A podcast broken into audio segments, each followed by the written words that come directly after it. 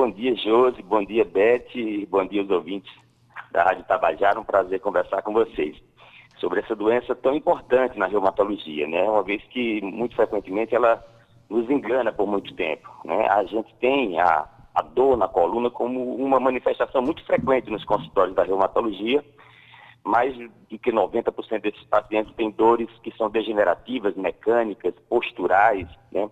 relacionadas a movimentos inadequados, a exercícios mal feitos, mas uma parcela desses pacientes eles podem ter essa doença que é inflamatória com alguma autoimunidade envolvida, que é a espondilite anquilosante, e que acomete mais frequentemente uma faixa etária mais jovens. Né? São mais frequentemente pacientes do sexo masculino e são mais frequentemente pacientes na faixa entre 15 e 45 anos de idade. Então, na faixa etária de maior produtividade na sua vida, de, de maior relevância na construção da sua história na vida e eles podem ser arrebatados por essa patologia que é extremamente limitante e incapacitante. Há algum fator desencadeante, doutor, para essa doença, espondilite? De que forma ela se manifesta? É, na maior parte dessas doenças inflamatórias e autoimunes, nós temos um, uma, uma, conjunção de fatores para que ela se desenvolva. Um deles é o fator genético. Né? Existe, inclusive, um marcador genético que a gente dosa no sangue desses pacientes quando nós desconfiamos é a partir daquela dor de caráter mais inflamatório, uma dor matinal, uma dor que acorda o paciente às vezes na madrugada. Na investigação a gente pode dosar esse marcador, que é o HLA-B27. Então a genética é muito importante, muito frequentemente esses pacientes vão contar a história de pacientes, outras pessoas da sua família que também eram portadores da doença. Uhum. Ah, mas o gatilho para a doença, eh, na maioria das vezes, é um gatilho infeccioso. Então, vamos pegar, por exemplo, patologias que nós estamos vivendo mais recentemente aqui na nossa história no Brasil, como a chikungunya, é um vírus né, relacionado a várias doenças inflamatórias, entre elas a espondilite anquilosante, pode ser desencadeada por esse vírus, a, a própria Covid. Uhum. Né, o Covid pode ser um desencadeante de doenças autoimunes inflamatórias, entre elas a espondilite anquilosante. Então, essa conjunção entre genética, predisposição genética e familiar, associada a algum gatilho, que na maioria das vezes é um gatilho é, infeccioso, é o cenário, é o terreno mais fértil para o desenvolvimento, para o desencadeamento da doença. E aí, doutor Marcos, eu estou ouvindo o senhor falar da dor, da dor, e os pacientes parece que reclamam muito né, do incômodo da dor que sentem por causa da doença. Existem outros sintomas também, além da dor que as pessoas acometidas da espondilite anquilosante reclamam? E quando é que eu devo procurar um especialista? O que é que eu, outros sintomas além da dor que podem me levar a um médico reumatologista? Então, Josi, é, a Ibete, a, a espondilite anquilosante, ela faz parte de um, de um grupo de doenças, na verdade, que nós chamamos uh, de espondiloartrite. Né? E dentro desse grupo de doenças, nós temos as artrites psoriásicas, portanto, são artrites que estão relacionadas à psoríase, uma doença de pele, né, bem conhecida e cada vez mais frequente, que também é uma doença autoimune. A gente tem por trás, às vezes, de uma síndrome espondilítica, é, pacientes que têm doença inflamatória intestinal, a gente destaca a doença de Crohn, a retocolite ulcerativa idiopática. É, então, esses pacientes podem ter manifestações intestinais, eles podem ter alterações cutâneas, eles podem ter é, alterações no olho, né, as uveites, é um processo inflamatório na câmara anterior, principalmente, que a gente chama de uveíte anterior, se manifesta clinicamente como um olho vermelho, né, que o paciente às vezes não sabe o que é aquilo, ele vai ao oftalmologista e o oftalmologista é, faz o diagnóstico de uma uveíte e a partir daí uh, vai a, a, investigação levar a história de que esse paciente já teve dor nas costas, já teve dor lombar. E essa dor de caráter inflamatório, portanto maquinal, uma dor não relacionada ao uso da coluna, não relacionada ao movimento, a, a rigidez maquinal, né?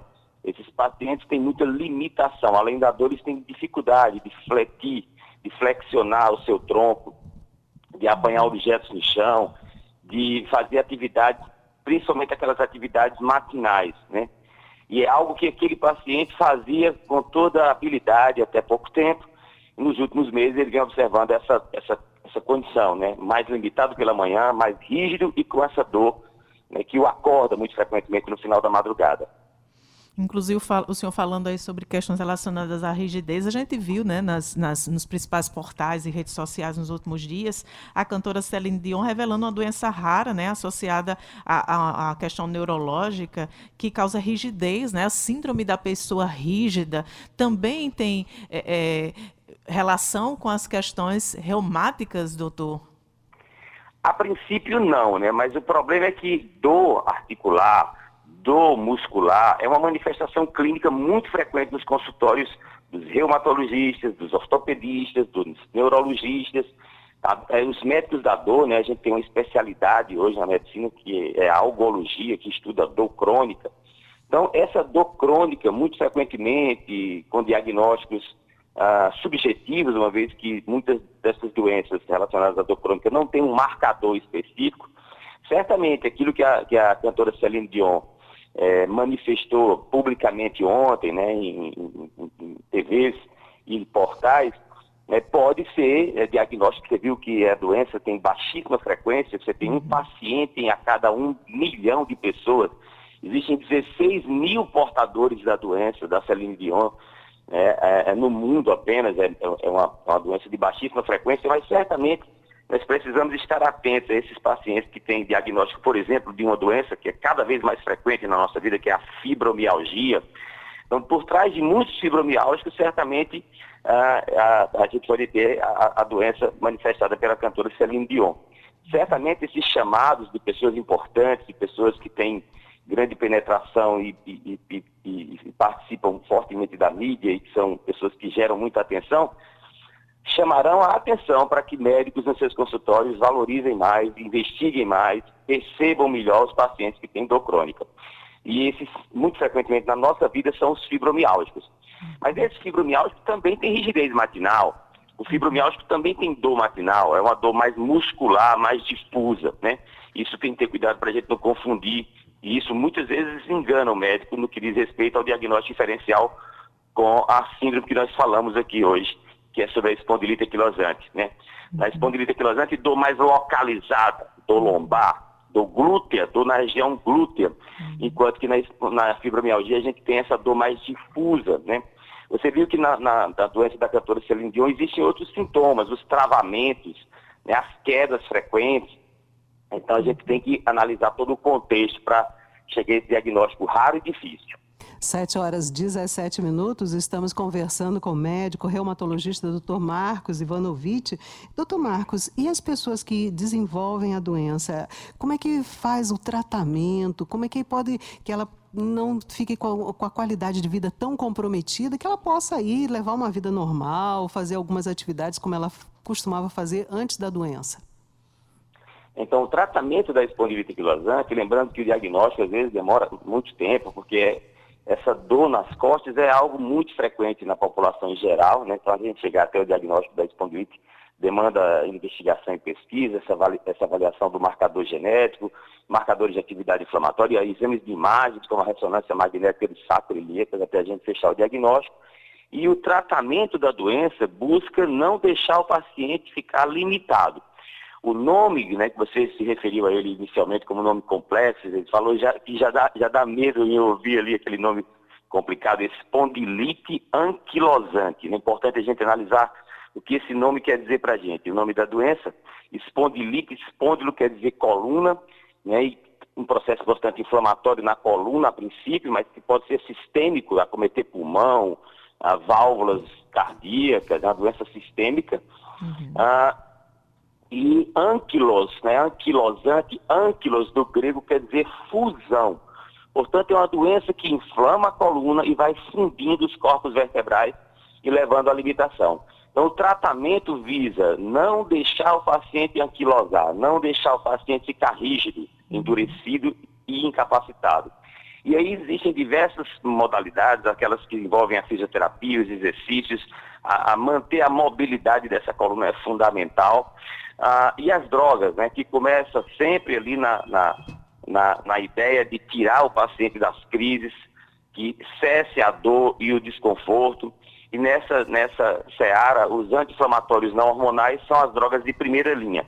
Mas o tratamento evoluiu de forma é, muito, muito eficiente, muito eficaz é, inovadora, existem drogas que atuam em alvos específicos, as drogas biológicas, né, que modificaram de uma forma muito importante a evolução desses pacientes. E é cada vez mais frequente que nós tenhamos pacientes que têm espondilite anquilosante e que têm sua atividade preservada, que trabalham, que têm o seu lazer preservado.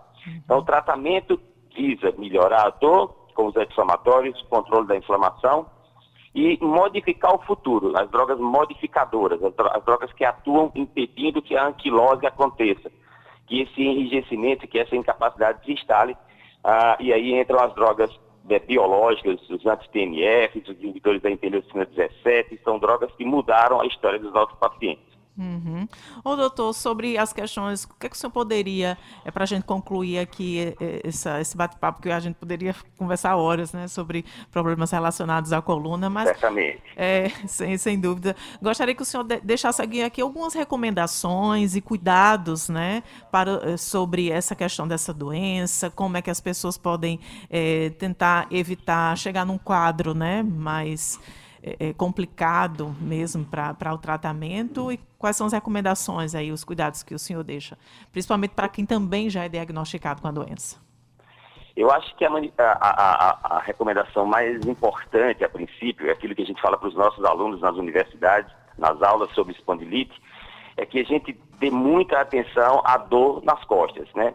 Como ela é uma manifestação muito frequente, a, Organização Mundial de Saúde diz para a gente, nas suas estatísticas, que 80 né, a 90% das pessoas, ao longo da sua jornada na vida, terão dor nas costas. Como isso é algo muito frequente, muito frequentemente é negligenciado. Negligenciado pelos médicos, negligenciado pelo próprio paciente. Então, valorize a sua dor nas costas.